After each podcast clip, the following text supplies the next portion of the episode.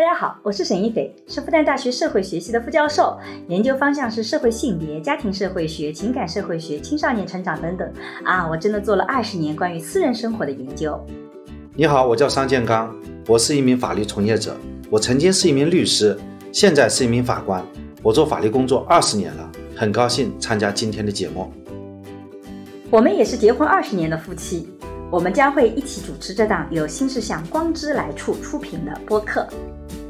在这档节目中，我和商老师将会以男女不同的视角解释这个时代的爱情问题，从社会学和法学的角度探讨与亲密关系、婚姻家庭、社会性别相关的热点事件。那也会参差一些我们轻松的夫妻的日常聊天。当我们要谈婚内财产的时候，你就一定要谈离婚的时候，其实那个一定会对亲密关系里会有一些冲撞的，就是它会让我觉得我们已经对。我们的解体做好了准备，这我觉得也是婚前协议为什么在今天依然会有很多的争议的一个点。哪怕是离婚的婚姻，也不等于失败的婚姻。同样，哪怕是一个婚前的一个协议，不等于说是他是要辱没、放弃或者说不尊重爱情的一个协议。婚前财产和婚后财产都是共同所有，对的吧？嗯，我们其实也有协议，就是谁说的我们是共同所有？我们不说好了都是我的吗？在没离婚的时候都是你的，离婚的时候一人一半，这样行不行？这样不对，咱们 各自让一步，好吧？你看看看，各自让一步啊！你感觉很狡猾了吧？大家好，我是沈一斐，我叫沙建刚。今天我们要两个人聊的是婚前协议的话题。其实我们已经录过一半这个话题，但我们吵架了。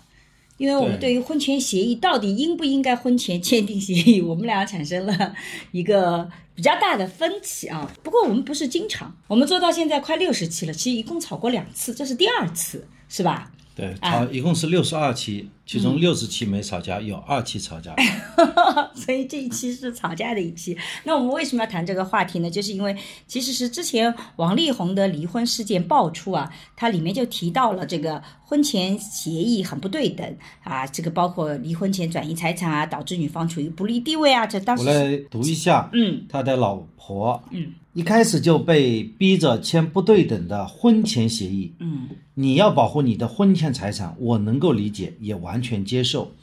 但婚后的财产是我们共同的努力，也是我各自做好分内的工作而得来的。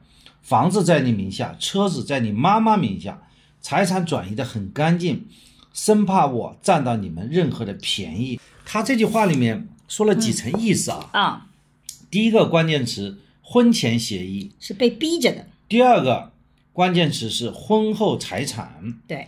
第三个，车子在你妈妈名下，嗯，财产转移。所以这里面其实有三个关键词。嗯。婚前协议，嗯，要是不是公平的问题？对。婚后财产是不是一定是共同的？嗯。第三呢，还有财产转移的概念。什么叫财产转移？嗯，我觉得啊，还是蛮法律的啊。嗯。所以，但是呢，实际上我们今天不太想谈王力宏的事件，因为王力宏的事件我们能拿到的事实很少，而且只有一方的说辞。嗯，此外呢，我自己是觉得，其实讨论一些具体的话题，它要放到具体的语境里来讲。如果我们在事实不清楚，但又有这个整个网络立场先行的情况下，我们觉得讨论这个话题其实很容易偏颇掉。所以我们其实并不准备去讨论这个话题。但我们觉得里面提出的婚前协议、婚后财产以及财产转移的这些话题，可能是谈到婚姻里的金钱关系，大家都很敏感的。所以我觉得这个话题本身还是有价值的。而且之前好像也有不同的人，好像也有。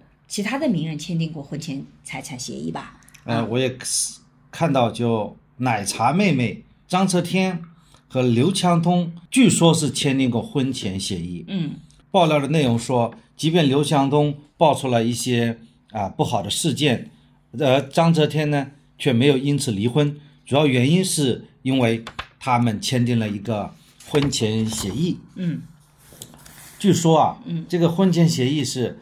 刘强东拿自己透支十年的薪水和奖金，总共达到二十六个亿作为婚前财产。那么这是我这是我婚前的，婚后呢，刘强东每年只拿一块钱的底薪。嗯，也就是说，刘强东在结婚之后的十年之内的资产呢，基本上等于零。嗯，也即便是章泽天和刘强东闹离婚了，嗯，这个章泽天也根本拿不到钱，因此呢，章泽千就没离婚。就这里面是有一个，好像就是我就感觉传起来挺不好的啊。嗯，我觉得没有什么证据就去说人家不好，这很显然是不合适的。我觉得这个逻辑有点问题，你不觉得吗？假设是签了婚前协议，我婚后拿不到任何的钱，那如果这种情况下，那我为什么不离婚呢？我是可以离婚的，因为反正我继续婚姻待下去，我也拿不到钱。不管我婚姻持续或长久，其实我个人来讲都是拿不到钱的。而如果这个钱是对方的，他是跟你结婚，不管多长久，只能在婚姻内享受，那这个婚姻那就不就等于说你得养着我，那不就等于包养的一个协议嘛？我个人觉得这种情况其实可能性是不大的，双方不会那么的弱智签这种协议，我自己是这么觉得啊。反正我觉得只拿一块钱，很可能是形式底薪是跟这个企业的安排有关系啊。内部他们肯定有一个其他的婚前的财产的协议，但是不太会说婚后财产你就一分钱都拿不到，不管我怎么做。然后那这个章泽天为什么要签这个协议呢？对这个他版本的 rumor 有它值得推敲的地方，对，呃，但是也回应了一些呃社会上对这个问题的一些共识，比方说像呃这种未上市的企业，嗯，它要上市之前，投资人呢往往会要求这个实控人、嗯。他的婚姻关系要稳定。对，第二，即便不稳定的话，也不能让他因此嗯。而丧失这个实际控制人的地位。嗯。也就是说，不管他结婚状态或者离婚状态，他是这个拥有这个公司的股权以及对应的投票权呢，就不要受到影响。嗯否则的话会影响资本市场对这个呃实际控制人的认定。这个呢是法律上是有这个逻辑的。嗯但是就这个具体的个案来讲，沈老师刚才也说了，对吧？嗯，我相信刘强东也不是这样的一个人吧？不是是不是这样的人，而是这个逻辑不通。就是说，就我们我看到，比如说在李静蕾也说了，被逼着签署不对等的婚前协议。那张泽天如果是接受说你婚后所有财产都没有，一分钱都没有，那其实也是个不对等的协议。除非一个人他脑子是有问题的，否则他为什么要在结婚前去签署一个不对等的协议？这个不对等的协议背后，他一定是有另外一个东西在里面起作用的，要么就很爱很爱你，就张泽天爱刘强东爱到不行了，就觉得你这个人，我婚后一分钱都没有，我只要跟你在一起就行，这是一种可能性。我听我理解的问题就是，我们不要去猜测人家的生活，去八卦人家。但我就觉得们认为我认为这里面可能会提出一个法律上的问题，或者说你提出一个婚姻关系的问题，就是婚前协议在什么情况下或者对等或者不对等。对，也就是或许有一种情况，就是说他签是签了，但是他内心里觉得受委屈了，不公平，是的啊，不对等的。这这个表面的内心的感受就觉得不公平，对投入、付出、产出，呃，这个之间不匹配，嗯。啊，是的，我还看到一个消息，说两零一一年章子怡啊宣布订婚，男方是以色列的亿万富豪，嗯，可是，在宣布订婚的第二天，章子怡呢，但是和这个亿万富豪分手了，嗯，原因是如果离婚不得分割财产的婚前协议，嗯，这个也是 rumor 吧，这没有确确诊确诊的一个事情啊，嗯，但是他也无非就是讨论，就是说婚前协议如果没有谈好的话，有可能会导致婚姻没办法建建立，嗯，甚至呢，爱情也随之就是破灭了。所以其实我们上次吵架一个很核心的原因就在于说，这个桑老师把婚前协议更多的是看成法律关系，觉得应该要签署，对吧？还是我没有说应该要签署我没有说应该要 签署。我们继续吵下去，这对个把那个我们吵的点告诉大家，我们吵了些啥？我我我是说，它是一种社会现象，嗯我们不对它采取褒义或者贬义嗯的一个态度，嗯它是一个法律制度，嗯啊，这是我的观点，就是说，我们当然同事说这个制度可能有点超前，嗯我认为我觉得有点超前，哎，你上次可没这么说，超前哦。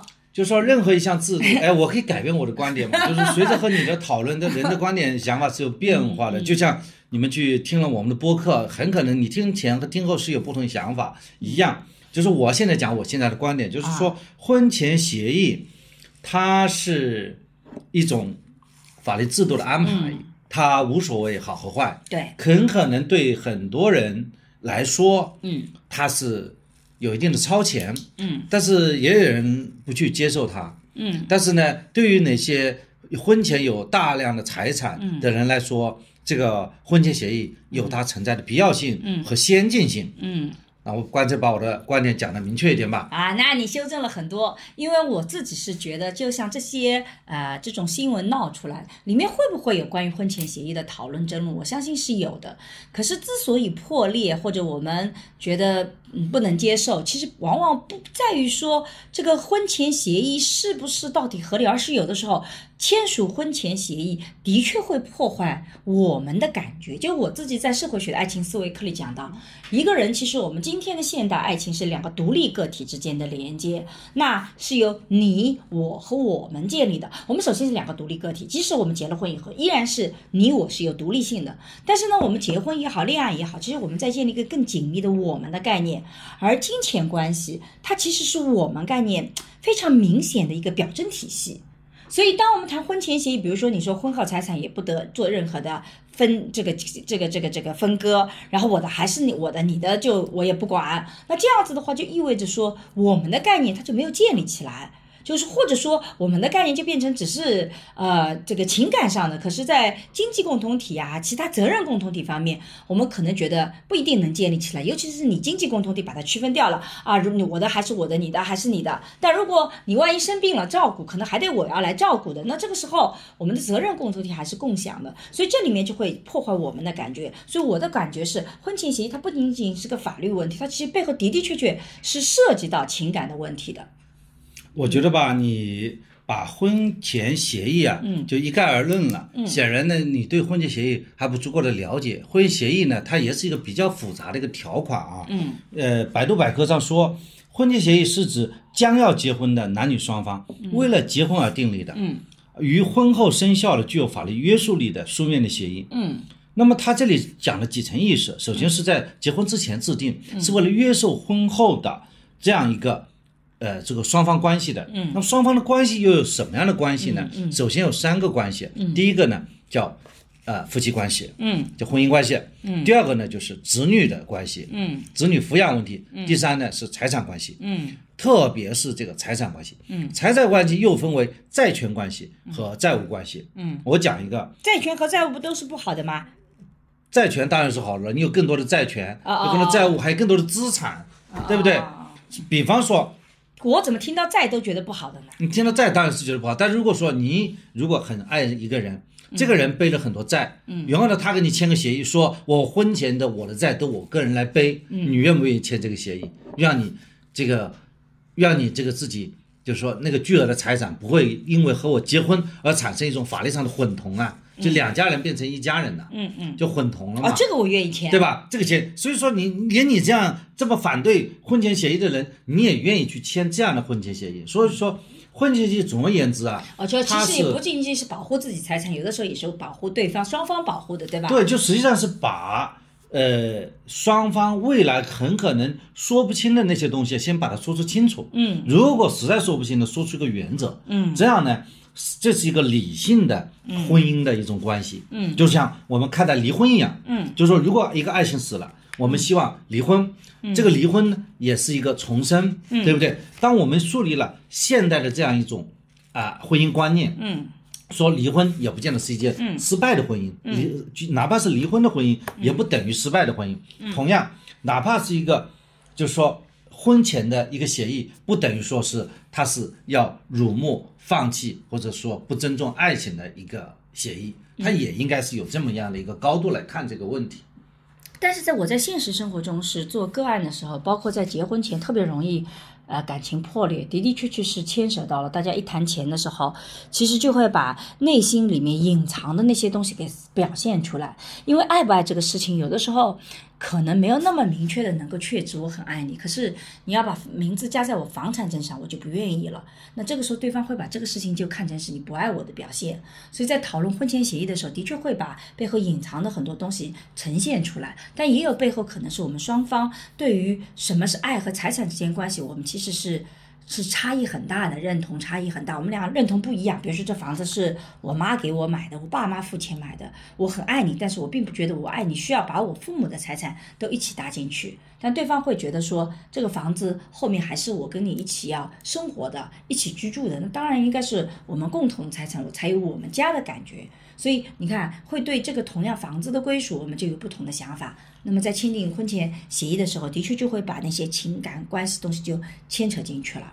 嗯，的确，有些人会认为，就是说，如果啊谈钱就伤感情啊，但是呢谈感情就伤钱，这个不是我的观点，我要跟你吵架。哎我是鼓励谈钱的，但我要指出这个事实来。就说你需要谈钱，但不伤感情。我在呃在生活当中也碰到了，嗯，呃这样一个现象，就是说，呃有一个女方她比较有钱，也是工作条件比较好的，那么这个男方呢，也是应该说还男方本人的条件各个条件还是不错，但是呢，显然女方因为家庭有钱，她父母也给她买了套房子，嗯，给了她上千万的现金，嗯，所以呢，这个女方想和这个男方呢签订一个这个婚前协议，也就是说，只要约定婚前的财产呢归这个女方一方所有，嗯，那么这个时候他要签这个协议，原来这个男方啊还是同意的，后来呢，在准备去登记的那一天，嗯，女方呢就要求说你把协议签掉了，签掉我们就去登记了，男方这个突然之间就不签了，嗯，不签两个没谈好，没谈好呢，结婚登记约好了就不去了，嗯，那不去了，我碰到这样一个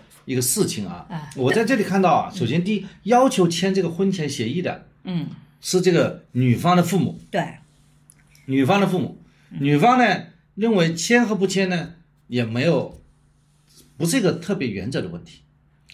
那么这个父母问我，我说，其实吧，你有一个其他的替代方法，一个叫婚前协议的这种方法，还有一种方法叫婚前财产公证，嗯就是你把你子女的财财产呢去公证一下，单方面去公证一下，证明，呃，我在婚前有多少现金，对因为房产你也不用公证，对这个房产本身就登记你家的名下。，嗯对吧？你婚前你在你的账上，比方说你把你的这个有价证券、嗯。股票、基金啊、长期存款、定期存款、国库券，对吧？还有对外的债权，你去公证一下，嗯，那么也可以解决这个问题，嗯。对吧？如果说这个男方假设他对这个问题有误区，嗯，但是呢，他其他方面也很表现很优秀，也不要认为说人家和你因为这个观念不同就不要、就不要放弃，就放弃这个人吧。嗯。是这个对的吧？就是这个人百分之九十九是优点，嗯。但是就是在签婚前财产协议这个上面，他有一点老观念，嗯。他没有像你那么先进，嗯。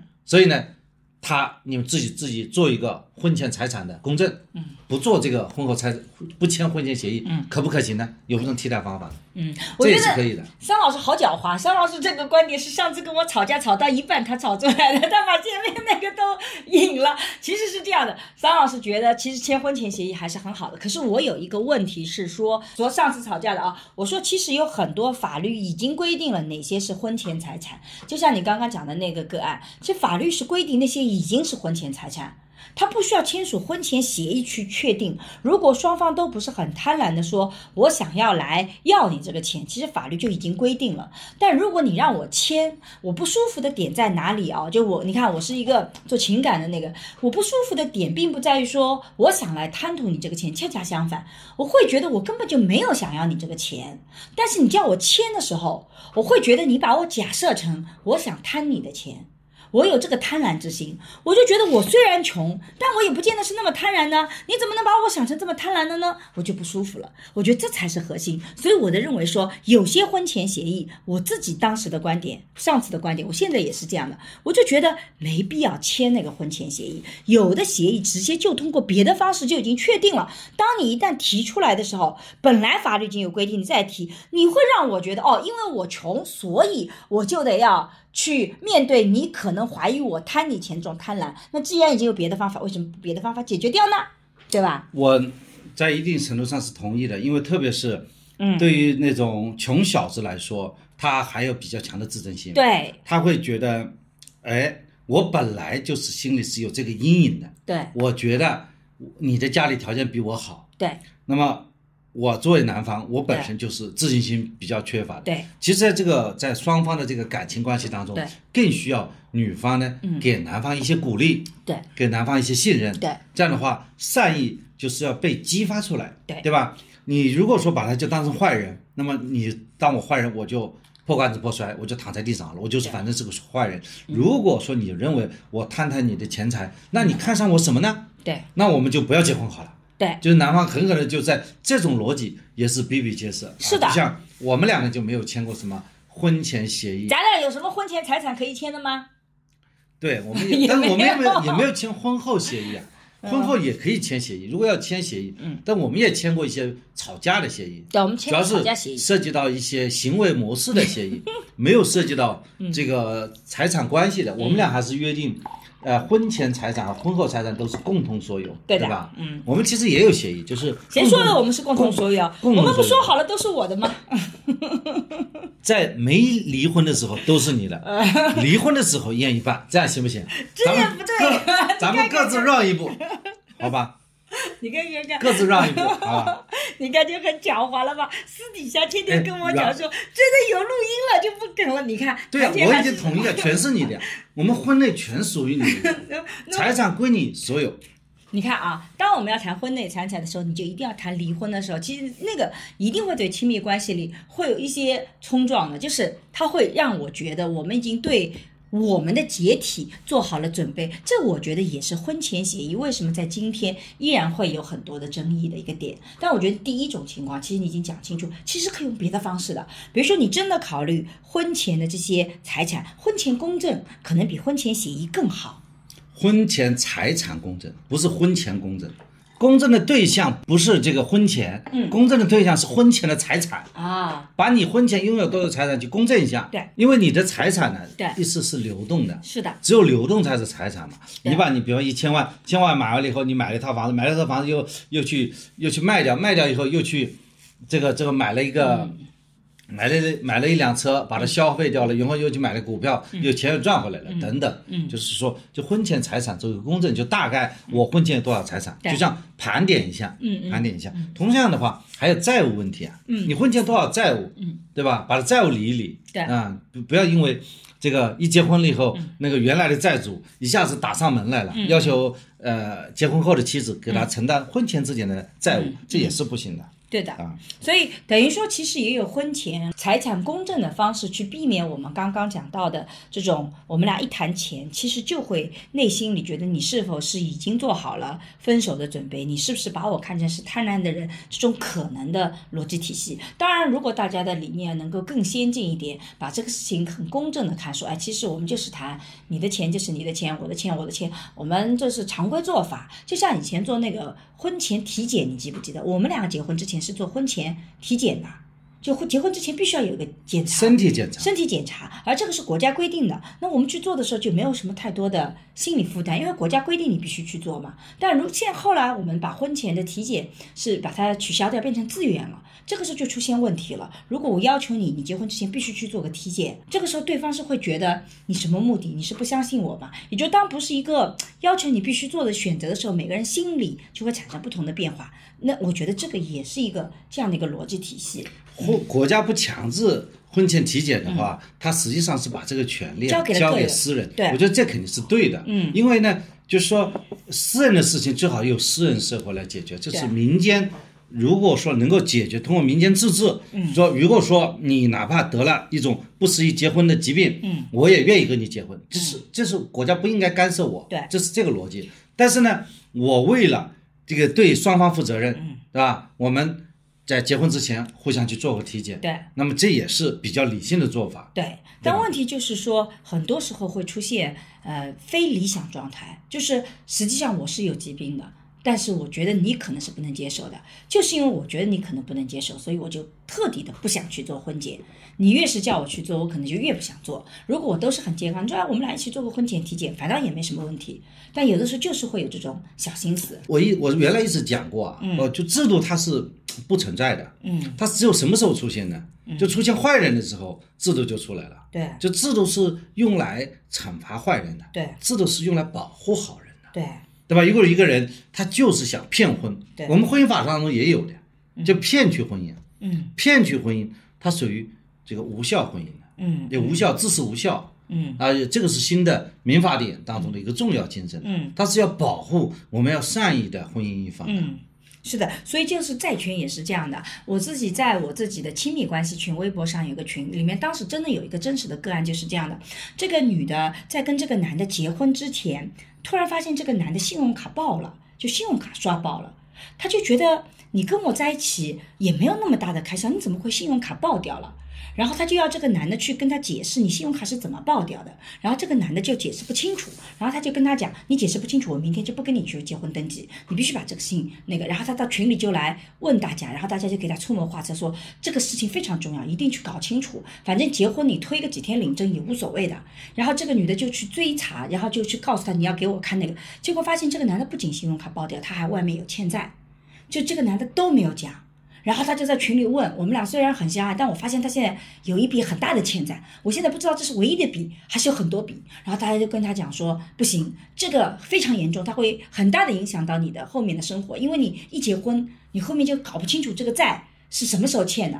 婚前的债，但是有可能他比如说再再签说啊，我这个就再签一份，把原来那个撕掉，我就再签一份，说哦我又欠了你什么债，就不知道。变成婚内的债变。成婚内的债，所以呢，这个这个大家就劝他那个，最后他是没有没有登记结婚的，他觉得就不行，你要把这个债全部让我看清楚了。这个时候我就觉得，你看，这个女的还是发现的比较早。对他没有发现债务的问题，她只是发现信用卡爆掉，因为信用卡爆掉就有问题嘛，一般谁会把信用卡用到爆掉呢？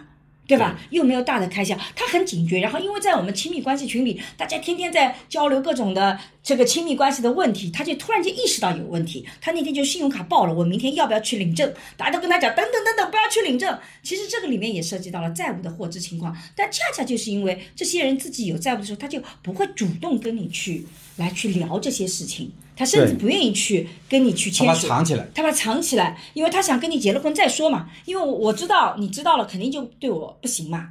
但我就很想跟你结婚嘛。我讲，我正好就碰到这么一个情况。嗯他这个找我的呢，是他的女方的爸爸，嗯就是老丈人。嗯他说他女儿很喜欢这个她老公，嗯她老公也很尊重她女儿，嗯所以老头子没办法。为什么呢？老头子给女儿的钱嗯。是为了他们俩结婚就买了一套房子，所以这个房子呢是老头子送给小夫妻两个人。嗯。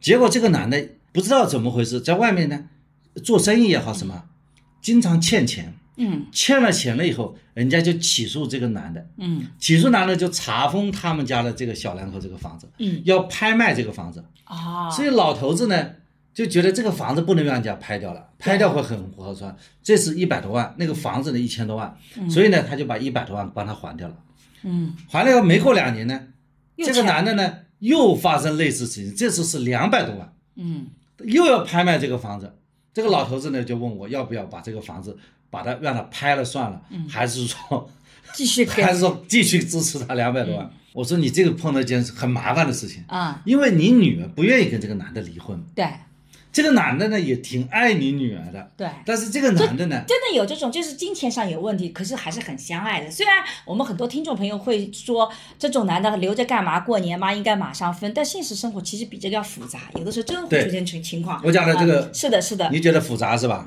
我不是觉得复杂我碰到是，真实的情况对，对，真实情况是这样子的，我完全理解？。因为这个时候他没办法，嗯，他说我反正就这么一个女儿，这个女儿就就这么爱上了这么一个人，那我就只只能就说白了，我只能就帮他把这个钱给还掉，嗯因为不还掉，这个房子就被拍掉了。嗯我说你要知道，这个房子总归还会被拍掉的，对，只要你帮他还了一次、两次、三次，他下次还还会欠一笔钱，你可能还得还。嗯这个老头子跟我说了一句话，嗯，我知道这个叫爱啊。他说如果真的有这一次，那也就算了。好吧，反正我去救他，我要救到我救我救不动动为为止啊当然，他可能身价是很多啊，几个亿啊，嗯嗯身价了，嗯他也就算了。嗯就这个事情，对于这个老头子来讲，几百万、千把万对他来说也不伤这么皮毛。嗯嗯。啊，我在这里也声明一下，我们桑老师讲老头子这个概念没有任何歧视，甚至他一般有身份的人，他才把别人称之为老头子。这老头子怎么就歧视了？对 但有有网络上有一种会觉得叫老头子是一种对老年人的歧视，但我们桑老师如果称呼谁为老头子，一般来讲，他认为这个人还是有点身份的。是吧？所以这个这个就是，我觉得像这种情况呢，嗯其实你叫他去签这个婚前协议，这个女孩子估计也不愿意签。对，所以其实因为我们上次聊的时候有一个就是，呃，就婚前协议到底要不要签？很多人会觉得不签婚前协议是种误区，就一定要签。但我自己的观点，其实我觉得婚前协议要不要签，真的还得要看你到底在乎些什么东西。第一个是，就像桑老师刚刚讲了一个非常好的一个方案，就真正的婚前财产其实是你是可以去做一些这个别的方法去确认的。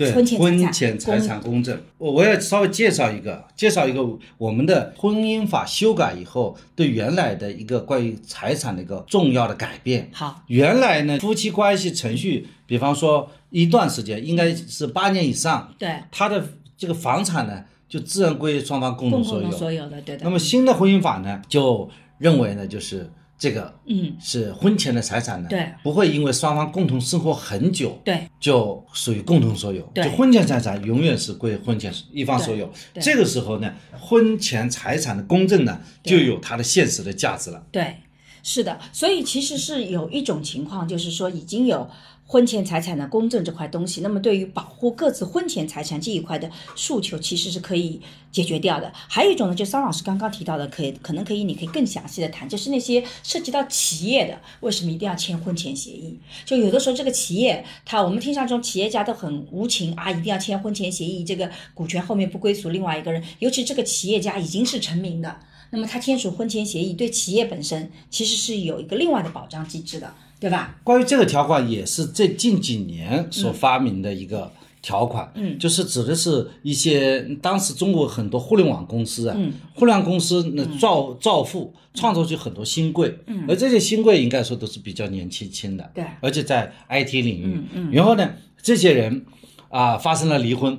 嗯。离婚以后呢，这个女方要求分割男方的这个股权。股权，因为是夫妻共同财产嘛，嗯。分割一半以后，导致的这个呃那些 CEO 啊，嗯。啊实控人呢，他就他的股权变成一半一半了，嗯嗯。他本来是是实际控制人，现在股权比从第一大股东啊变成不是第一大股东了，对。那这种情况下呢，投资人就很很烦恼，对。所以呢就呃好像是在哪一个事件以后啊，嗯。就出现了啊，听众可以把这一段补一补啊，嗯。是，反正有一个有一个事件以后呢，呃，投资方都要求呢，嗯。就是这种啊、未上市公司的实际人呢，嗯，呃，不要因为他的婚变而影响公司上市，都有这样的一个条款。嗯所以这个条款不仅仅是要求他们夫妻俩这个都知道，而且还要签订协议。嗯，这样的话，作为他们接受投资的一个附件。嗯就是他投我要投你的前提是你们夫妻之间有这么一个协议，嗯啊，这个协议应该是就是说，如果你要离婚的话，嗯那么这个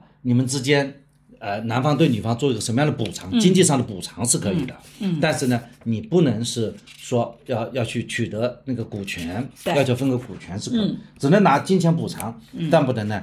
就是拿股权这个情况，对。其实我发现签婚前协议还有一个必要性，就是说，就怕有些人不理智，嗯。就是我今天跟你好好的，好的很，嗯，结婚以后第二天就要吵死，对，要什么呢？要求把名字加名字，要把房产证上加名字。嗯。如果你不加名字，就是不爱我。那么男的呢，可能也同意去加名字。嗯。假设这个男方有财产，嗯。那么这个父母不同意加名字，嗯。所以家里闹得鸡飞狗跳。对。这种情况也有的，对的，对吧？小夫妻同意，开开心心拿个房本本儿就开始去加名字了。对，最后呢，父母不同意，父母说不行，是啊我们的，是我们的财产，又不是往往父母反对。对。这个时候呢，儿子就是变成麻烦的事儿了。对。到底听父母的意见，还是听这个新媳妇儿的意见？对，对吧？对所以这个时候会产生家庭矛盾的。对所以这种情况下也有必要去签这个婚前协议。但是实际情况下是，如果双方有这种想法，往往签婚前协议的时候也会谈崩掉的。现在这个结婚哦，就谈恋爱，本来呢，恋爱呢也不是那种感情基础那么牢固的，觉得很爱很爱对方的，只是觉得也差不多到了年龄，你也比较合适，然后就结婚。结果一谈彩礼，一谈嫁妆，一谈婚前的房子要不要加名字，哇，然后就崩掉了。这个我自己身边都有很多这样的个案出现。也就是说，其实人一到金钱这个面前的问题的时候，的确会有很多的不同的理由出来，因为这里就涉及到了一个。可能我们今天讲的第二趴更重要的，因为其实婚前财产的协定往往不仅仅只对针对婚前财产，它还会对婚后的分工和各种的想象是有关联度的。也就是我婚后可能很多的女生之所以提出来你房子必须要加我的名字，是因为我可能后面我生育啊等各方面我付出的代价是更多的。有它的合理性。对，有它的合理性。就我可能付出更多，那如果我付出更多，那你自己如果不能给我这个保障，那我其实是没有这个安全感的。对我进入了婚姻当中，我本来有一份光光鲜的工作，对，但是呢，你现在要我相夫教子了，准备要备孕了，对，要要生娃了，对了，所以这个时候我说，既然如此，那你把名字给我加一半给我，对，否则我住在这里我不安心，我像一个租客一样的，对，对吧？租在这里，对，啊，免费的寄居者，对，所以这女方会有这种担心，是的，这也是要的，所以我给呃听众朋友们可以给一个建议，第一个建议啊，嗯，就是，呃，双方呢还是。避免直接谈婚前协议，双方可以通过一个代理来谈这个协议。双方找律师来谈，对吧？你呃，你通过律师也好，甚至两家娘舅去谈，我们两 个娘舅去谈都可以的。对对对对。为什么呢？因为就是两个人之间最好还只要谈感情，但是两个有有那种啊不好说的话，可以通过双方来说。对。哪怕吵架呢，吵完了以后也不伤感情。我原来在做律师的时候，啊，就曾经帮人家签过一个婚前协议。嗯。那个婚前协议，我觉得。还是我看着大开眼界，让我嗯嗯，他们家的那个男方大概是比较有钱，女的呢蛮漂亮的，女方呢基本上不来的，嗯，因为他就来签了个字，以后再也没有出现过，哎，都是他代理人，那代理人出现，双双方律师在谈，对吧？对我们是代表这个男方，男方，嗯，这个男方呢有多少钱呢？嗯，就是这个是一个数字，好，反正报出来。很大，关键是，嗯，他的房本儿，嗯，他的房产证啊，嗯，他拿了两个。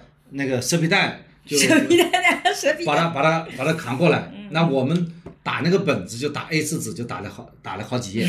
这个这个的确有钱啊，有钱房产是吧？这个两就那个时候还不限购的，嗯那个时候不限购的，所以他们还是说的确有钱，超级有钱。嗯，然后呢，大家就去谈嘛。嗯，谈完以后，这里面就包括说，哎，女方如果是愿意跟他。生个娃儿，嗯，他要给人家多少钱？嗯嗯，如果生的是男娃，给多少钱？嗯嗯啊，就是，嗯，就是说这个当然是愿意赠予给人家。我我们说，如果说你是要约定他必须给你生一个娃，那很可能是无效的。对，就是限制人家的自由，人家有生育的自由，也有，即便在婚内，他也有不生的自由，对不对？对对对。但是你必须要把它写成，如果人家愿意给你生了，嗯，对吧？对，你就给他多少钱？给奖于婚前财产多少？对，就把你的婚前财产要挪给人家多少？对对对，这就合法了嘛。对，还有就是说，你不能要求人家强迫一逼你生的是男孩。对，这个就违违反这个这个男女平等啊。对对对。所以说，如果生的 if 正好是个男孩，嗯，而不是必须生个男孩，嗯，啊，那应该怎么去处理？嗯，就说就是你要怎么去赠与给人家一笔钱，就把这种。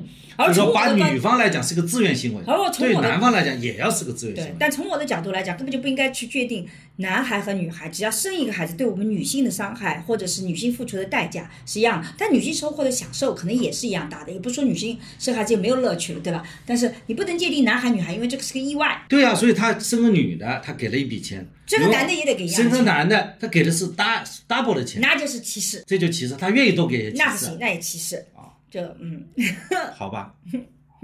但是我觉得，那你就刚刚讲那个，他本来是可以给的都是女儿那个钱，他生的是儿子，他愿意多加一份钱，这是人家自愿也不行啊，就那自愿也歧视，那就为什么不能女儿也多加一点钱呢？那不又又扯平了吗？哎，但我想问的是，像你刚刚讲的这个东西，其实不现在是可以通过婚前公财产公证可以解决掉了吗？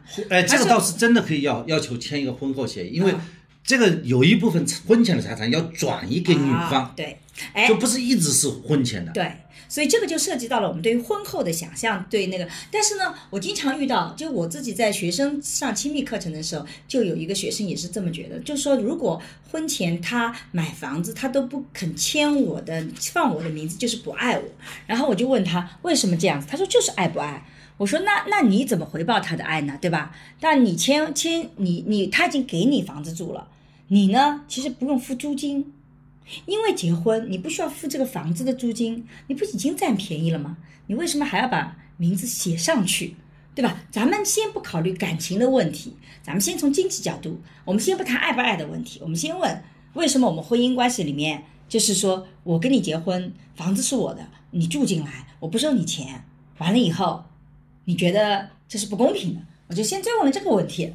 提这个问题的人显然没有想到，这个女方有个机会成本的。比如说什么机会成？他不跟这个男的结婚，她跟别的男的结婚。所以她也别的男的他也很可能是把这个财产是一一半一半的，也可能把房产变成购置所有，也有这个机会吧提。还有一个机会是，她和这个男的可以共同去再去创造，再去买一套自己的房产的机会。对，所以你看啊，就是这个背后，就是这个提问的人就是我呀，就是说我我的问题是啊，怎么就是你了？就是我要学生想的，不是说去答出这个结案论好不好，而是当你提一个要求的时候，其实你要想清楚你要的这个经济利益是站在什么立场上的。比如说你刚刚讲到的，第一个就是说我本来呢可以跟别人结婚的，人家愿意送我一套房子，结果呢我找了你结婚，我损失了这套房子，所以呢我希望你能给我这个房子要签我名，否则我可以找到更好的对象，我不要找你，这是不是一种逻辑啊？对啊，那你就可能是这种逻辑哦。第二个，我本来是可以自己买房的，但因为我跟你结婚了以后，我没有买房的资格，或者我要更多了。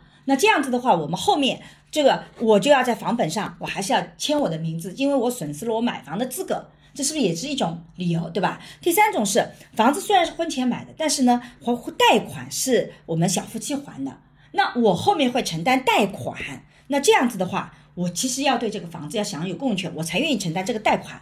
否则我就不愿意承担了。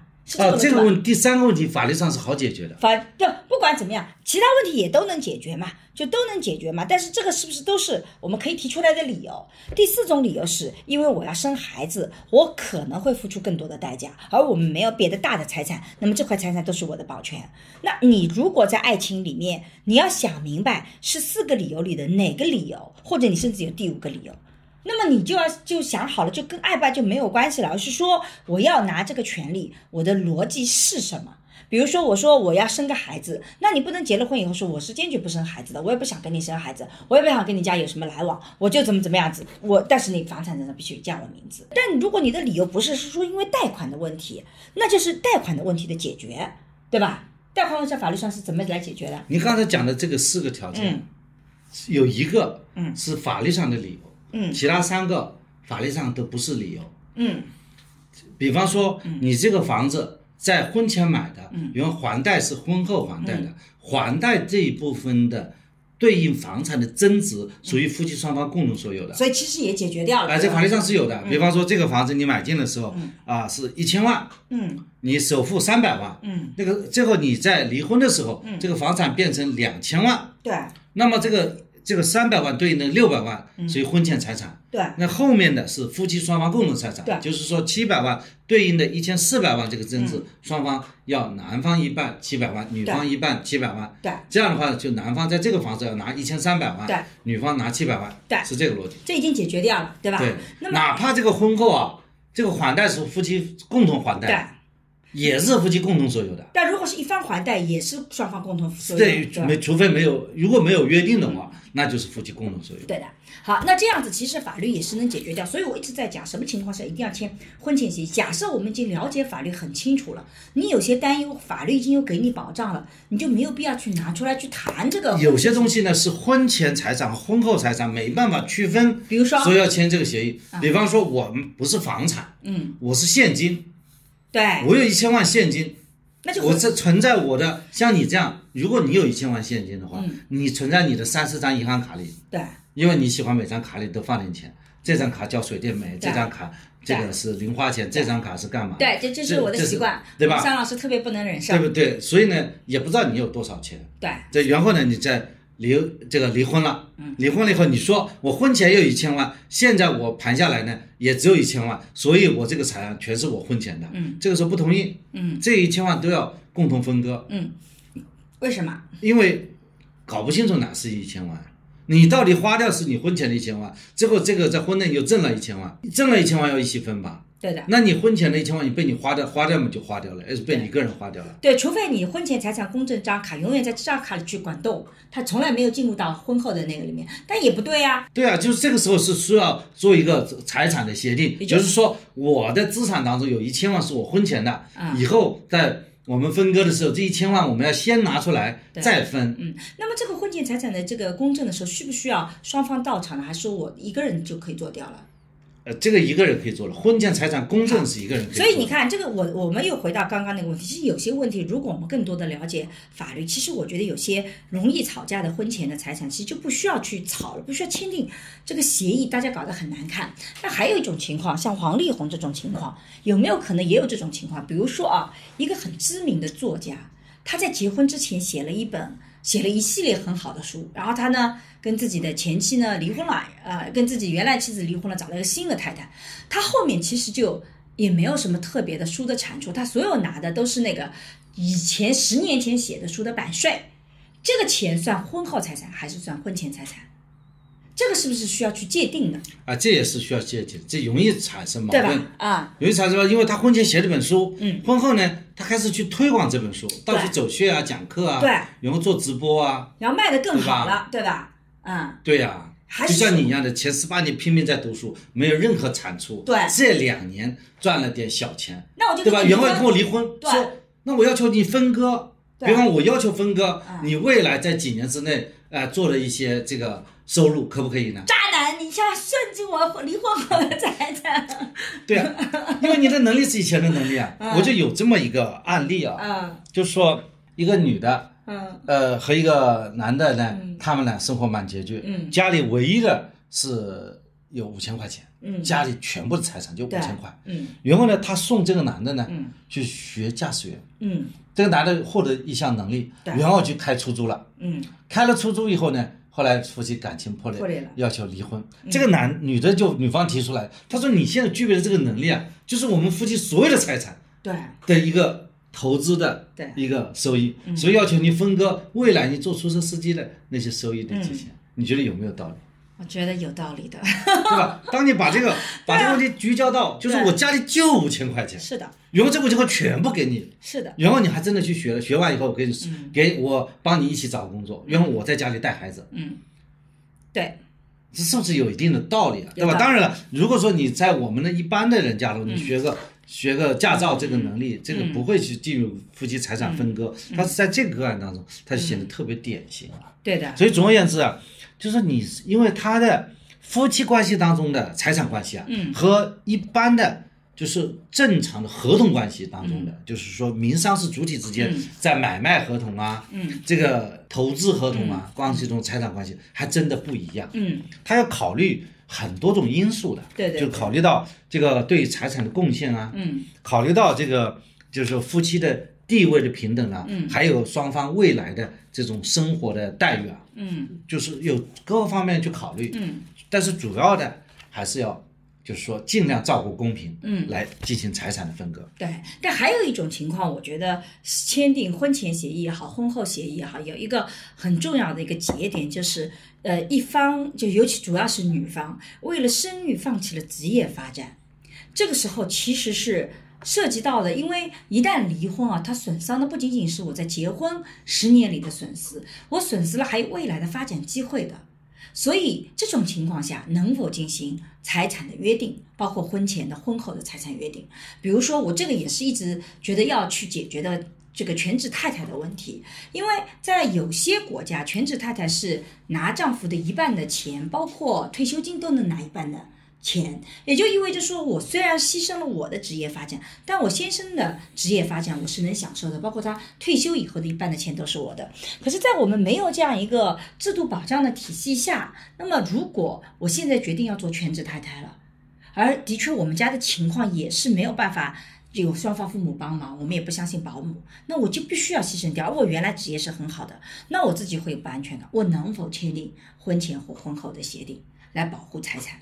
我觉得倒是可以做这样一个建议啊。嗯。实际上在这里，就像王力宏他老婆谈的，就是说这个协议的公平性的问题啊。嗯。比方说，对，这个男方在外面工作，嗯。女方呢，一个是一是照顾家庭，啊、照顾小孩儿，嗯。还有呢，甚至是给男方做一定的这个支持方面的工作，但双方做个约定，嗯。就是我现在因为是放弃我自己的工作，我现在和我同龄的那些差不多人比起来，他们一个月假设拿十万块钱人民币，嗯而你呢，现在一年呢可以赚到假设100万呃，一千万，呃，把咱们句子距距离搞大一点吧，一千万呃，讲故事随便讲。嗯结果呢，如果说我们是夫妻共同关系的话呢，我等于说我一年可以赚到五百万，对这样的话，我放弃我每个月十万块钱的这个收入呢，是我们可以利益最大化，对的，对吧？但是呢，如果你帮我离婚了，嗯，那么我是，比方说，我继续拿到我退休，嗯拿了我退休，等于说一年一百万，嗯。啊、一年一百二十万，嗯，比方说我三二二十岁嫁给你，嗯，拿到我退休，那差不多是多少钱？嗯。就算算笔账，嗯。就是呃大概几千万吧，嗯。就给你，而你而你一年呢可以赚到一千万，你可能三年就赚到了我一辈子的那个那个收入嘛，收入，这个时候其实哎。毕竟我们是夫妻关系，还不仅仅是那种雇佣关系对，所以呢，在你可以拿到这个前提上，可能还要再翻个倍。嗯。比方说，我是给你，呃，你要离婚，比如多少年，我给你多少钱，嗯。给你一个足够的钱，但是这个钱呢，不是我们一半一半，很可能还没有我那个一半，嗯。但是呢，对你来讲也是一笔很大的一笔钱，这笔大的钱呢，能够保证你过很体面的生活，嗯，就让你的生活水准呢不会降低，对，就说以这个原则，嗯。就是把一个，就是说结合男方或者呃一方的赚钱能力，嗯，再结合这个女方她放弃的那个机会的成本的成本，嗯，再结合她是这个生活待遇，因为她很可能假设是这样的家庭，嗯。她的生活水准也是可以想象是相当的高，住大房子，这个开豪车，对吧？可能还有好几个佣人，但这个就是欧美的赡养制度，就是离婚的时候有一个对弱势一方的赡养制度，不仅是只对妻子或丈夫的，就是欧美有过那个离婚的制度里面，就是要让离婚的弱势一方保有在婚姻内的生活水准。因为你没有办法去衡量一个人劳动的能力，就比如说我作为一个教授，对不对？我我放弃了我的教授职业，那你怎么算我的这个职业的钱？我们最好的教授可能一年有一千万，但实际上很少很少。但我们最差的教授一年就十几万。那你算我什么？你可以算我平均值，但我觉得其实我能力比那平均值强多了。但老公可能觉得说你当年就是因为混得不好，你是那个最弱的那个，所以我没有办法衡量。所以呢，他最后出了一个赡养制度，就是说保有我婚姻内的制度，就我跟你在一起的时候，我的吃穿用度是一个什么水准的。我离婚了以后，你还得保有我有这样的吃穿用度，一直到我再婚。我我又结婚了，那我就跟你割舍掉了，所以就有很多的人发现这个离婚就离不起，这也是个原因，而不仅仅是男生，女生也会，如果是强势方也是这样，这其实就是个赡养制度。那么在我们赡养制度缺席的情况下，其实就意味着说，全职太太怎么去讨论我在经济上的保障机制，这个就我觉得就很重要了。正是因为嗯呃，在有些地方，他的离婚呢，嗯成本相当高，嗯，他往往一方啊。都是在另外一方事业最辉煌的时候给你提出离婚。对对对比方说，在你事业最煌的时候，为什么事业最辉煌按照道理要要支持的？嗯不是的，因为事事业最辉煌的时候，离婚呢对他的利益最大化。对，而且主要理由假设是对方出轨，对，对吧？嗯啊，最近有一个呃地方发了个公众号说出轨。不能扯呃不呃，就是说唯一的出轨作为离婚的唯一理由，那是不可以的。啊，但我觉得这个就是我完全不同意这个观点，出轨还不能离婚，你到底想什么呢？真是的。这这显然呢，实际上是被曲解了。就是说，如果仅仅有出轨一次嗯这样一种行为，不能认定为夫妻感情确已破裂。他是讲的这么一个逻辑。但是呢，出轨很显然是可以作为一个动因的。对的就是老百姓是看的是。就是大概念，就是你出轨了，我当然有权利提出离婚了。对，至于你判不判离婚，那不是我老百姓能够决定的事情，对对对不对？其实法院是说，即使你里面有一个出轨，我们也不能马上判断你们是不是感情破裂，因为有可能这个出轨有其他呃其他的情况啊，对对对吧？但实际上你们感情还是好的，就所以这我能够理解法官法院的意思说，我不能这么出轨判，不等于说与他人同居。对对对，就出轨一次不能算与他人同居，也不能因为法律上说与他人同居了，那是可以离婚的。对对对。出轨不等于与他人同居，因此呢，就出轨不等于可以离婚，就就讲了这么一个逻辑 就。就中间有个变量，不等于和他人这个同居，所以不等于说可以马上就一定要判离婚，因为你出轨并不一定说你夫妻感情一定破裂的，对吧？是这个逻辑。但是我们就理解成怎么啦？出轨都不让我离婚吗？你到底想怎么样？所以你看这就是个看问题的角度不一样，对他解读出来的这个结论也是完全不一样，感受也是不一样，对。对吧？所以其实我们聊到现在，其实就是说，你看法律其实有很多在讲婚前的财产协议的时候，有些东西其实已经是法律有明确的规定的。那其实是可以不用通过婚前协议一定要来解决掉，而是我们可以通过婚前财产公证，或者更好的了解我们的财产到底在法律上是怎么分配的，我们可以更明确的知道，其实我们各自都是有一定的保障机制了。比如说，我经常也鼓励我说，如果你很担心你父母，那你父母的账买房子，他就保有很多的留下凭证嘛，就算是借也好或怎么样也好。我有一个女性朋友，她就很厉害的。他就让他就给他妈写借条，写了好多借条。他妈给他每笔钱他都写个借条，就是他妈，比如说这最近你们家孩子生病了，那不行啊，那要么拿个两万块去吧，他就写个借条，因为孩子生病借妈两万块钱，就以后在分割的时候，对他就妈就全部，他就他妈反正所有给他的拿出来，他都写借条，他通通写借条。而这个情况，他妈也有转账记录，就啪打给他，他截图，他都保证好。我觉得你还蛮有心计的。他说我也不用跟我丈夫讲，要不然他心里也不舒服。那我也会觉得，有的时候我也不见得我对婚姻是那么的有信心的。他就我就自己保有这个证据，也不让对方不舒服。哎，我觉得这个事情也很好。而且借条都是在借款行为发生时而产生的。对的，很多人是后面补借条，也不行？补借条这个不行的呀，你补下来的话，这个 B 级和 B 级好鉴定的。我以前想起了我妈，因为一直帮我们带孩子，帮我们那个，我们每年不以前都要给我妈钱，对吧？我妈因为坚决不要钱，我妈就会觉得说我是给女儿跟女婿一起来带孩子，我干嘛要拿钱？我就变成像保姆一样，我不能收钱。我就跟我妈讲，我说妈，你把这个钱拿了，万一我跟桑桑老师离婚，那这个钱就全是我的财产，你就帮我保有了这个财产，要不然我们都要分的。我妈一想有道理啊，我妈就把这个钱拿下来了。哇，你这转移财产，我我还不知道这个事。但是这几年来，我妈就不接受了。我妈就跟我讲：“你不要忽悠我，我没觉得你们有离婚的可能性。”我妈就不要了。那钱是你给的，是没有你这个钱是你给的，又不是我给的了。真是的，钱都是你给她的，但我妈不接受，要退回来嘛。我就说：“哎，你别退了。”你看我这是不是很聪明的用了这一招啊？那但是的确是，其实我的意思就是说，如果双方在签订婚前协议的时候，会造成很多的不必要的情感冲突的时候，其实我们是有别的方式去解决掉的。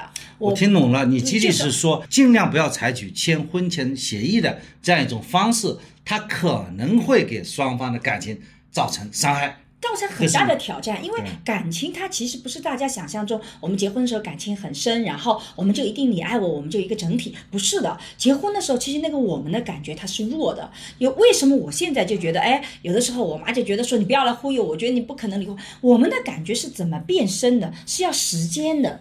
你是需要慢慢慢慢时间，以前法律说八年才能夫妻财产全部是共有的，其实也是这样的。你要有时间才能建立更深的我们，你不要把那个挑战放在很前面。我们刚刚刚谈恋爱一年，然后我们就要结婚，然后我们就觉得大所有所有东西我们都一定要捆绑在一起，或者一定要讲清楚，那个对感情的挑战太大了。所以我自己不觉得，这也是我们上次吵架里面我们两个理念的冲突。就你觉得婚前财产没什么问题，能签就签。我自己从实际情况来讲，我觉得有一种情况，法律已经规定的很清楚了，你要不要贪别人的东西？就我有一个女孩子，就就跟我讲说一定要给名字，但她又不准备结婚，也不准备那个，她所有别人要求她都不做的。我说那就是贪婪。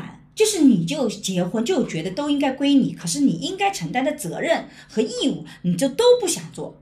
对吧？他补偿你什么？他说，哎，我在结婚里面我就是有损失的，我就问他损失了什么？你还是继续工作，你是家务活，你会做的更多吗？啊，不，家务活为什么我一定要做多？保姆做可怜，那你准备生孩子？不，我是不婚主义者，我都不准备做，那为什么财产一定要归你呢？那我们两个结了婚就应该都归我啊，要不然那个，那我说你说到底，要么要就是你床上提供的服务你也要收费。他说那不是这样说的，我可没这个意思。我就追问他，你背后的逻辑是什么？就很多人有的时候没想明白，我为什么只是觉得你爱我就应该捐都归我，这个逻辑我觉得是不对的。对，所以在这种情况下，已经法律有那个。那么有些情况，其实桑老师刚刚讲到了，其实是要签法律的。为什么？就婚前协议是要签的。就你讲到第一个就是公司，对不对？有些现金的债务债权讲不清楚讲不清楚婚前财产和婚后财产，对。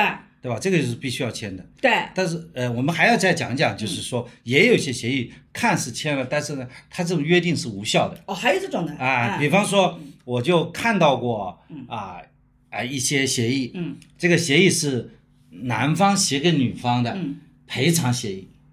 啊，怎么怎么个写法？这个女的呢，发现这个男的不忠，嗯，出在外了，面有那种花叉叉的行为，嗯嗯。所以这个女的呢就要求这个男的承诺说，我因为这个做了这件不忠的事儿，所以。所以我愿意赔你两万块钱。嗯。啊，如果下一次发生的话，我就愿意赔十万。嗯。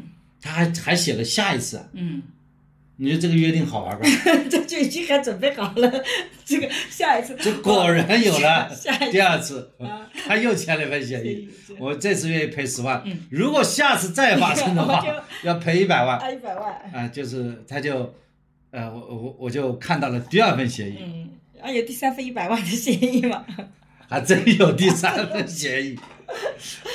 这个第三份果然是我要赔一百万，嗯对吧？嗯，这个如果有下次，那 还有如果有下次，我说，你觉得有会有如果你下次吗？为什么？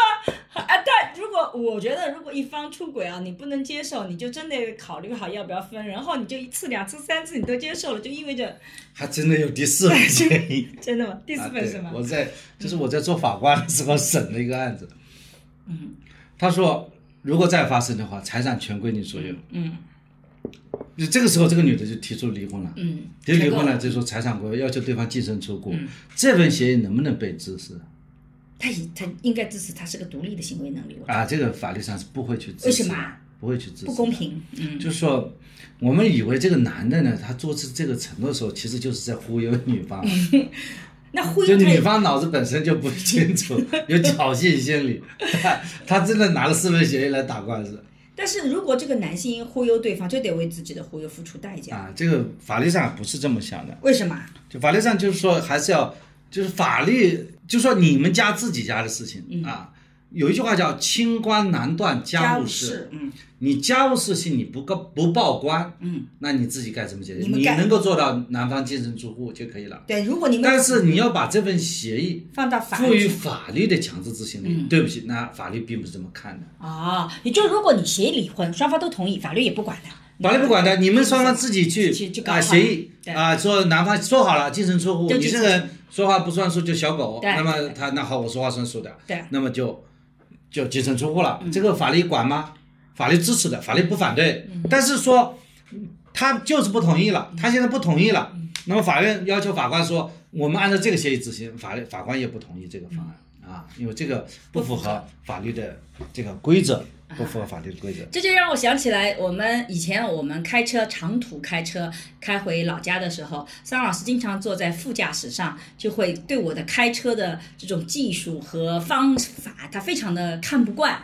然后我就特别讨厌他这种指挥我啊，你要怎么怎么样，你要怎么怎么。我说我也开了十年的车了，我自己车开的也很好的，为什么你老要指挥我们老是吵架？然后我们有一年开车回去的时候，就做了个约定，如果桑老师说我一次，他坐在副驾驶说我批评我我一次，他就要得给我一百块钱。然后如果我说他一次，就要我给他一百块钱。结果他坐在副驾驶上，对最后咬牙切切齿的跟我讲说：“这样子吧，我给你支付宝上转一千块钱。” 他要把忍不住的话说一说，所以你看，有的时候你在签订这个协议那一刻，你是觉得清醒的，这一百块钱可以约束我，我不会再去指责你。但实际上在现场就忍不住说，我转一千块钱给你，我就要讲十句不好听的话。所以其实协议跟那里面的确也有这个问题。还有哪些是无效的？还有一些，比方说，女方嗯要求就出轨的那一方，就是在朋友圈发道歉协议，哦，这也不行吗？不可以法律上不可以。这不可以。现现在现在实际上也有，我我有时候我有些就是有一次一个外地的一个、一个兄弟啊，嗯应该说他是混得很有体面的一个人了、嗯嗯那时候做律师的时候，一个外地分所的高级合伙人，嗯突然在朋友圈发了一个说：“我对不起谁呀、啊我出轨啦，然后什么什么的一个九宫格啊。”啊，发出来以后，啪啪，我截个图，第一时间我取证。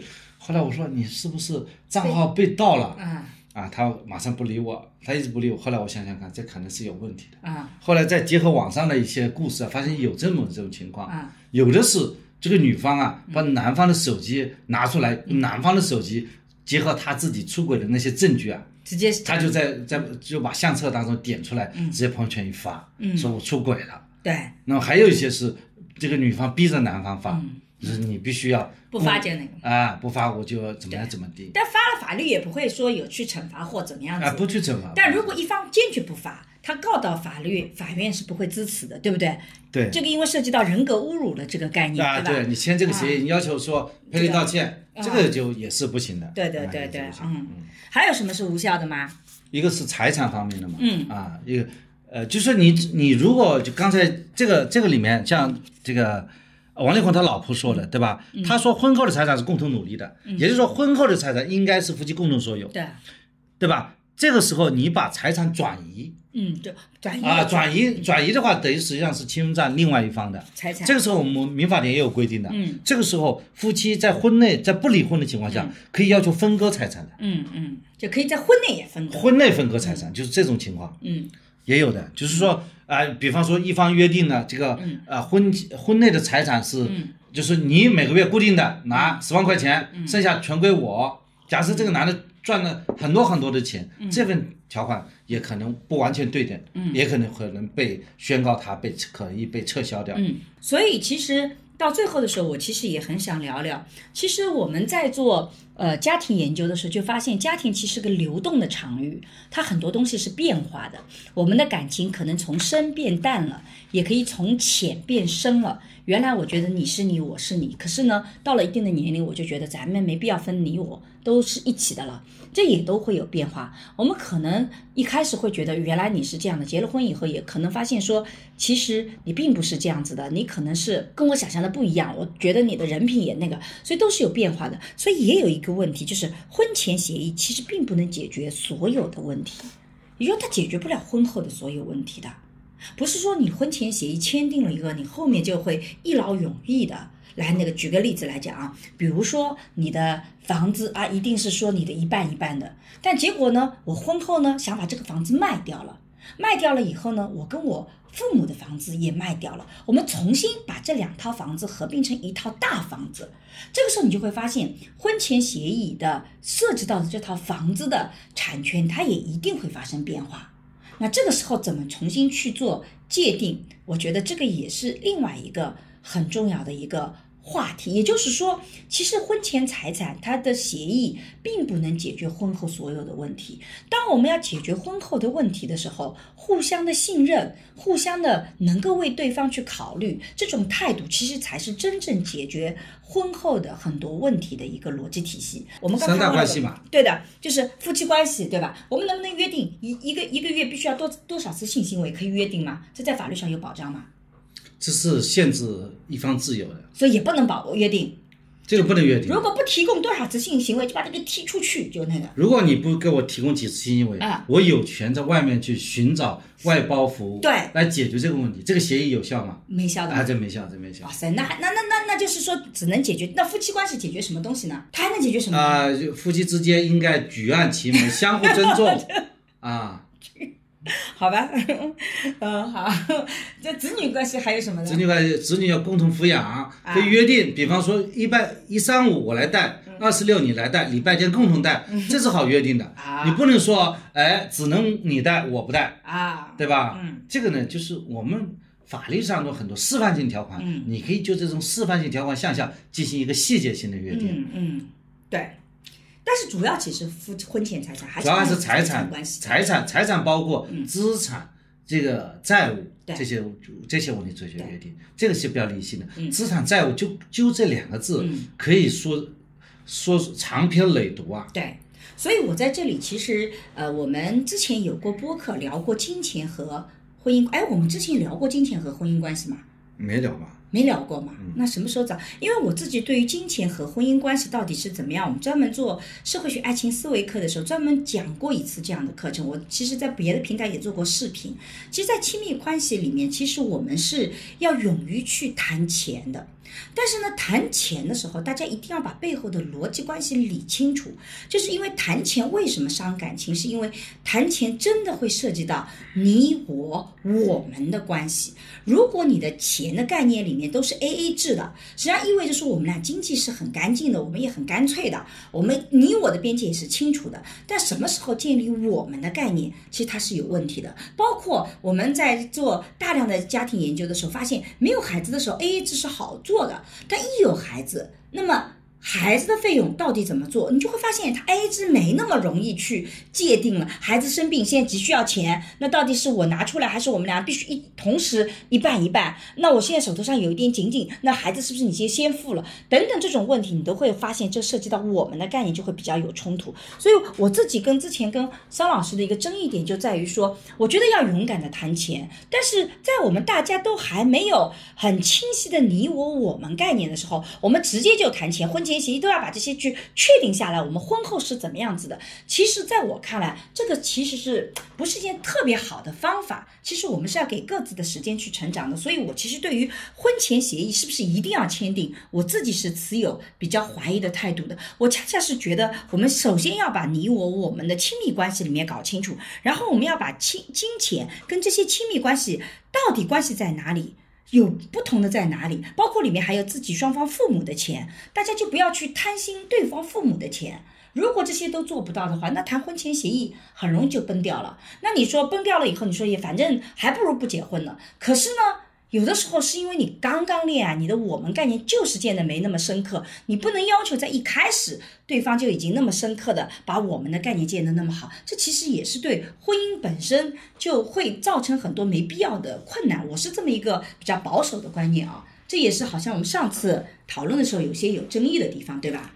我通过和你的这两次讨论呢，嗯，我也感觉到啊，就是的确啊，就是很生硬的签一份婚前协议，嗯，的由于啊当事人对婚前协议的内容，嗯。啊内涵外延以及签订的方法等等不了解，嗯，的确会造成对情感的巨大挑战，嗯。甚至于说导致于啊情感破裂对。的很严重的不利后果，嗯，所以我觉得认为呢。签订婚前协议呢，应该要慎重。对首先要掂量一下自己有几斤几两，自己没什么钱呢，我觉得签婚前协议呢，那也就没有太多的必要性了。因为法律呢也都帮你规定好了，对呀、有对吧些东西都帮但是呢你规得很，清楚。如果说你有巨额的财产，嗯对吧？我相信有巨额财产的人同样也伴随着巨额的债务啊，对对吧？这个时候你本着对对方负责任的角度来讲，嗯你采取一些比较委婉、合适和专业的态度，对。和对方呢理性的啊委托第三方来谈定。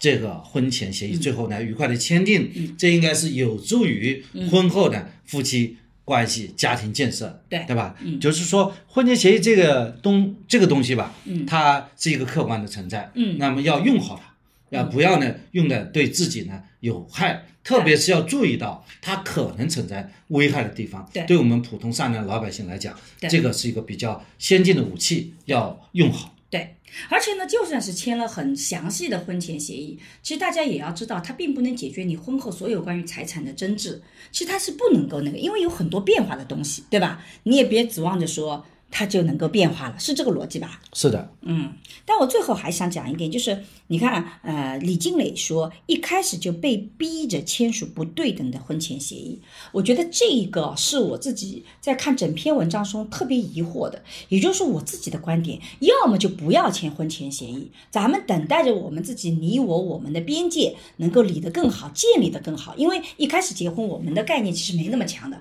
但如果要签婚前协议，如果是被逼的，那就坚决不要签，因为如果我觉得在婚姻里面，你一开始就被逼着做某件事情，他对婚姻就像埋了个地雷一样的，你没必要进去，对吧？或者你就是贪图，比如说我就贪图你啊这些东西，我也有一个觉得我为什么愿意签，其实是我考虑到了我现在的弱势地位。那其实如果你考虑到自己的弱势地位，那你其实也接受了此时此刻可能我能够讨价还价的余地不多，这也是个客观的一个，或者说咱们不得不去掂量的一个概念。也就是我自己的观点是，要么就不要签，要签就一定要签一个双方都认为公平的协议，否则这个对婚姻这一定是埋个地雷，它没必要。这不正就是所有悲剧婚姻的原因吗？嗯。但是很多人在关系当中也想实现从奴隶到将军那个过程。从奴隶到将军的过程，就一开始是奴隶，所以我就签了。当我做了将军，我就觉得前面就是被逼的，是吧？那个，对，但奴隶也是有啊，没这个和这这个年头咱们没有这人，世间的那么多的悲欢离合，嗯。那就是因为有欲望，嗯。有不愿意，有有想改变现状，啊，有不不认输，对，这些可能是人类发展的这种原动力。所以等于说我们说了也白说，是吧？也不能说是白说。我想通过这个一个多小时的聊天，嗯我们能够对这个婚前协议的方方面面有更多的了解，嗯对它的风险好处啊，嗯有更多的更全面的掌握吧。对的。但其实这样的一次播客，其实并不是一个完整意义上的法律普及，因为桑老师本来是做了一个很详细的一个法律普及，但是因为我很多观点跟他不一样，所以我们其实是改了一些逻辑体系。因为我并不觉得一个人拒绝签婚前协议，他就是有误区的，他就是脑子不清楚的，或者是怎么样子的，或者你在签订一些婚前的财产的约定的时候，有一方不舒服，其实这些都是正常的。从我的角度来讲，我觉得那是个正常的亲密关系的感受，我不觉得这个就是有问题的。恰恰是我们其实要反思，我们签订协议的目标是什么？是为了保障我的利益，还是为了更好的促进我们未来减少麻烦和困难？我觉得这是两种不同的立场。如果你只为了保障你的利益，而没有考虑到这个对我的感受不好，那这个协议你一旦要求我签，我已经感觉到了不舒服。其实这里面你的立场是非常重要的，所以我们讲的是一个现实的复杂的情况，而不是一个单纯意义上的讲的是什么是正义的，什么是合理、合法、合规的。当然，所有行为都要合理、合法、合规，但我觉得背后那些复杂的东西，其实也是要在家庭关系里面去考虑的。这其实是我做这一次的播客的一个我自己的一个想法，因为这个我们之前跟我们的编辑说了一下我们要谈这个，他给我们列了一个提纲的时候，我们在按照这个提纲聊的时候就特别不舒服，因为这个他就写了说啊，这个不签协议就是个误区，然后呢，呃，婚前协议有什么什么好，我就觉得这个就是你的观点，然后我们桑老师非常严格的按照这个逻辑体系去走的时候，我就会觉得这不是我想要表达的东西啊，这个呢也是我的观点。那个感谢小编的努力工作，说的很好。我们到最后的时候，其实就给大家聊一个非常中庸的，或者说是我觉得相对平衡的观点，因为让大家听听两种不同的观点。对我们不希望大家走那个极端，我觉得那个极端对生活没什么好处。总体上，其实是不是这就是我们想要聊的一些婚前协议的观点？对啊，我们还在元旦假期内，嗯元旦假期内跟他讨论一个婚前协议，这说明我们的二零二二嗯很多时候是希望呢进入理性，啊但是呢会面临这个感性的纠葛。瞎说，应该说是我们在这个生活里面，其实是既要有理性去保障感性的持续，但同时也要有感性来保障理性的温度。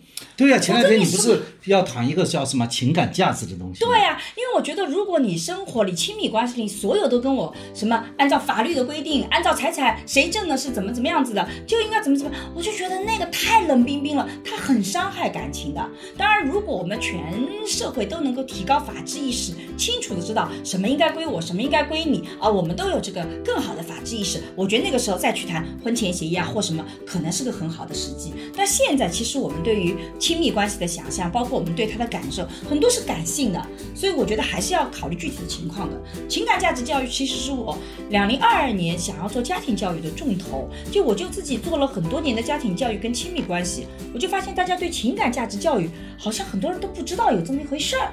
所以我在想，是不是需要系统的来跟大家聊一聊？这也是我最近在考虑的一个话题啊，一个产出。嗯，很好，非常期待嗯，我但什么时候做出来还不知道。啊！我们就 你还有什么要补充的吗？啊，我没什么要补充的。好，那今天就到这里。呃，如果大家有什么想法，也非常欢迎在评论里面来跟我们一起来讨论。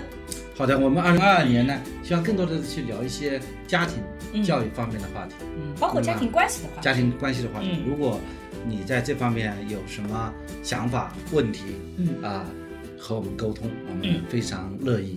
二零二二年，我也花更多的时间去读书。嗯，我二零二二年会花更多的时间写书。嗯，是我给你高了一档次。嗯，其实我应该说，我零二二年就要花很多时间去读你写的书。我没有那么多书可以给你读，我是个很懒的人。嗯，好，那就到这里，拜拜。拜拜。嗯最近我做的沈一斐性教育课已经上线，我想通过这门课和你一起坦诚地聊聊成年人的爱与性，所有我们过去回避的性教育，我们一次性讲清楚。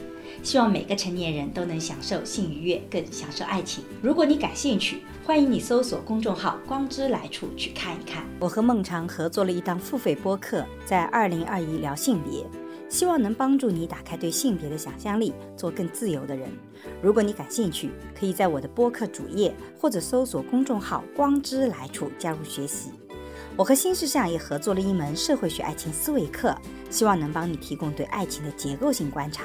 如果你想要更系统的去看待亲密关系，也可以在公众号“光之来处”加入学习。如果你需要咨询跟亲密关系相关的问题，可以在公众号回复“知识星球”或者咨询，我会来回答你的困惑。好啦，今天的播客就到这里，谢谢你的收听，我们下期再见。